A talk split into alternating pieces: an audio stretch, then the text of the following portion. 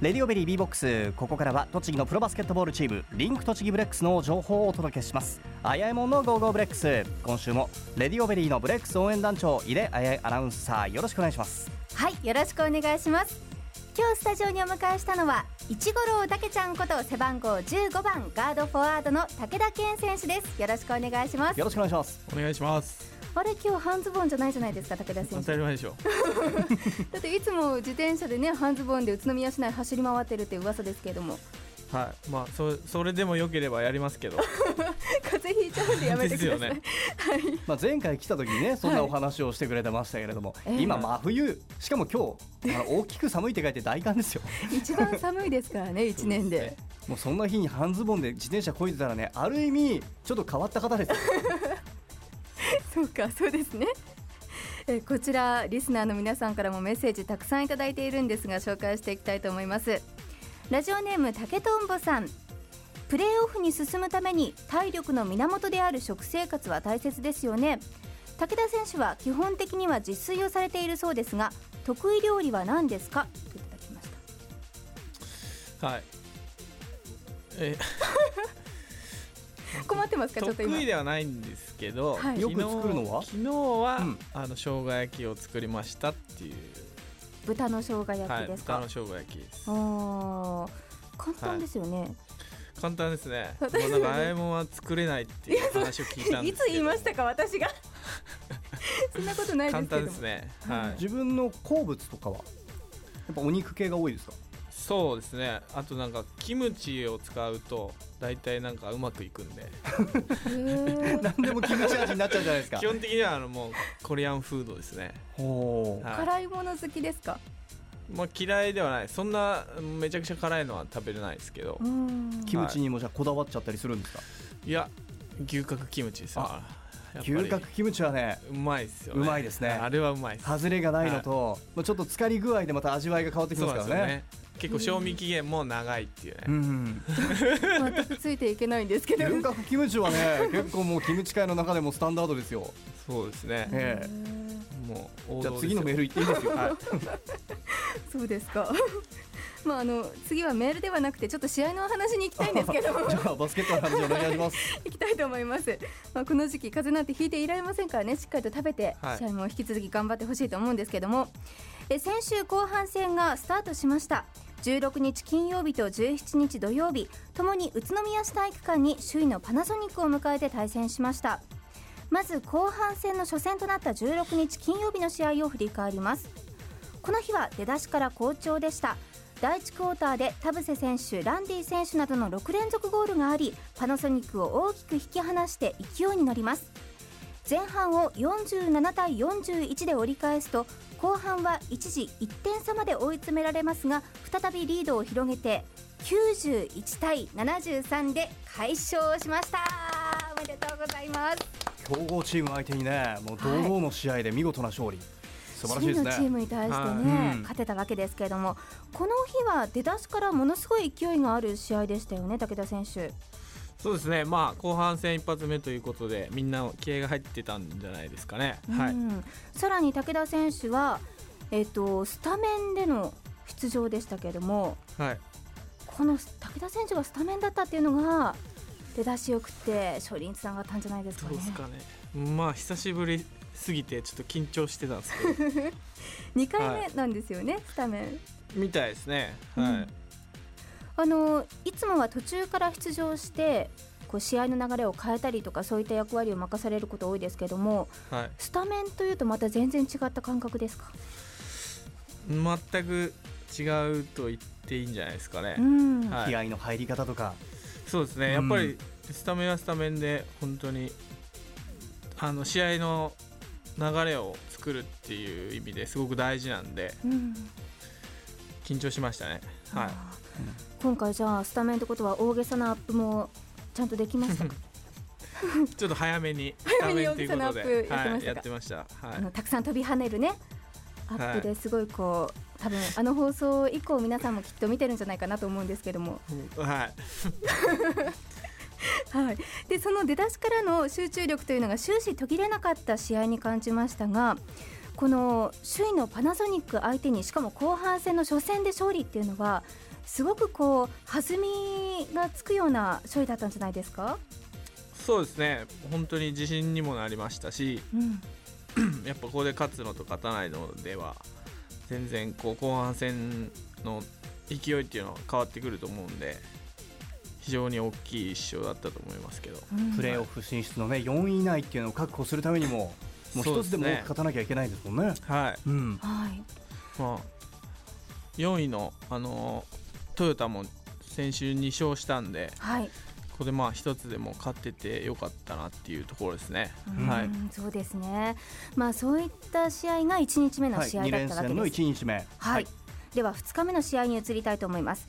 この日は第1クォーターで相手にフリースローを6本も許してしまうなど立ち上がりに苦しんでしまいます追いかける展開のブレックス前半を45対48で折り返しました。最終第4クォーターでは逆転する場面もあって最後までどちらが勝つかわからない試合でしたが結局83対874点差で惜敗しました。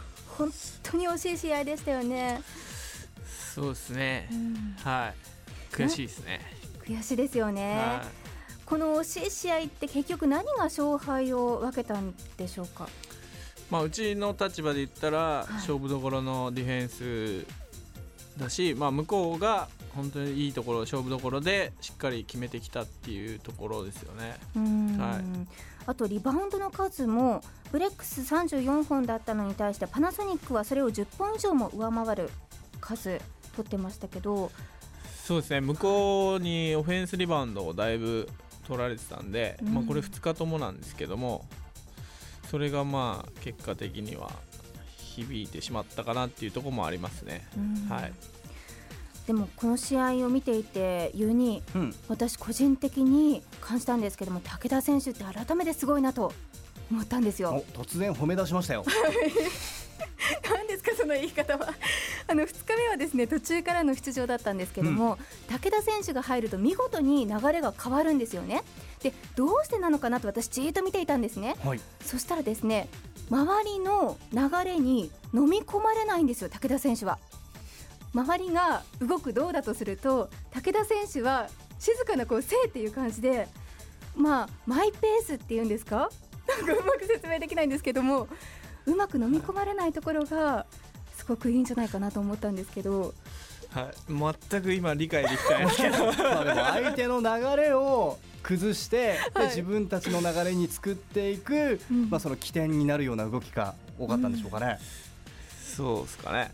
まあ、あの褒めていただいてるようなんで非常に嬉しいですけど。ちょっと伝わりにくいですか？はあのまあできればね、まあ、はい。正直なところ2連戦2勝したかったっていう気持ちはね、うん。もう選手もファンも大きかったと思うんですがはい。強豪相手に4点差っていうのは非常に前線だったとも言えるんじゃないですかね。い、そうですね、うん。本当に、あのー前回、愛知に 1, 試合目勝って、うん。2試合目ボロ負けしたっていうのもありましたし、まああのーオールジャパンでも日立に結構大差で負けてたんで、うん。そのこうまあなんていうんですかねついていく力っていうのが少しずつついてきたんじゃないかなと思いますけど、うん。はい。うん修正点を上上手に修正してそうですね。今より強いブレックスになってるわけですよね。うん。そして今回は、まあ、2試合目負けてしまったものの最後までこう勝つ戦う姿勢というのがずっと消えなかった試合でもありましたよね。そうですね、うん。本当にまあ強い気持ちでやっていこうっていうのは、まあ、みんなで言ってることなんでう、ん。はい、またスタメンで出て活躍する姿を見せてくださいよ。そうですねまあうん。でも、まあ、控えの方があれ？そこなんで控えめなんですか？いやでも本当にあの、エイブもすごく成長してますし、うん。まあ、河村も安定してきてますし非常にそういう意味ではあの層がどんどん厚くなってるんで、まあ、むしろ僕が出ない方があの強いっていうあれ？いやいそやいやんないことやないでしそのょ僕はあんまりしう仕事をしなくていいっていうのがまあ理想だと思うんでいやいやいやいやいやいやう。なんでそこだけあの念頭ないんですか？でも本当にすごいなと思うのが武田選手の場合スタメンで出ても途中から出てもいつもすごく安定したプレーなんですよね。なんかこうそのあたりはどうしてこういつも安定してできるんでしょうかね？あまり波がないですよね。そうまあでも本当に自分のそれが仕事だと思ってるんで、まあ、練習の時からなるべくずっといつでも同じようにできるようにうん。意識してはやってますけど。常にマイペースって感じですね。はい。まあ普段の生活もそんな感じをちょっと感じますけどもね、ちょっとお話を聞いてると、そうですか。はい。はいまあそれはちょっとおいおいということで、さあまあ2009年になりまして後半戦が始まって2試合終わったので、えー後半戦全13試合中残りが11試合はい、ですね。なってます。この後も全てのチームと対戦するんですよね。はいそうですね。こっから3巡目ですね、うんうん。あと7週間あるんで7チームと戦いますまはあ勝ってないチームとか負け越してるチームにはねちょっと一矢報いておきたいですね。そうですね。本当に今週末は東芝はまだ4連敗したまんまなんでまずはこれを勝って、うん。まあ、その次々と行きたいところですね。でね、はい。そして順位で上のチームを倒せばねその分ブレックスがね順位は上がりますからね。そうですね、うん。はいい。ラジオネームカールさんからはこんなメッセージをいただいています。次回の試合は4連敗中と相性の悪い東芝との試合ですが、チーム内の雰囲気はどうですかと。チーム内の雰囲気は常にいいですねうんうん。はい東芝戦に向けて今どんなことをこうメインでやってるんですか？それは言えませんけどまあね基本インインターネットでも配信されてますしね、はい、基本的にはもう本当にディフェンスをメインでしっかり守ってうん強いチームを作っていこうっていうトムのスタンスなんで。まあ、それをベースにやってますけどもね、はい、わかりました。そして今日はですねもう本当に紹介しきれていないんですけどもたくさんのリスナーの皆さんからメッセージをいただいていて武田選手のその的確なフリースローとかスリーポイント本当に惚れ惚れしますというメッセージをたくさんいただいていますので後でゆっくりと読んでいただきたいと思います。はい、はいえー次回の試合。確かあの日程がねちょっとちょっと前に動いたんですよね。んですかね、ですよね。はい。はい、今週の土曜日の24日です。フォレストアリーナ鹿沼総合体育館で東芝ブレイブサンダースと対戦します。ではですねこあこちらのまだチケットが残っているということで1階の指定席と2階の自由席、若干お。空いているということですので、追加販売等があるわけですね。はい、はい。ぜひ皆さんブレックスのホームページチェックしてくださいでは最後になりますがファンの皆さんリスナーの皆さんにメッセージお願いします。はいえー、ともう終盤に入ってきまして JBL の他のチームも本当にプレーオフモードになっていきますし、まあ、ブレックスもどんどん完成度上がってきてますんで、まあ、今まで以上に面白い試合を見せられると思いますんで、えーぜひ残り12 11試合ですけど、ははいいえー応援していただきたいと思います。はい、ありがとうございました。今回は背番号15番の武田選手、竹田謙選手をお迎えしました。すみません。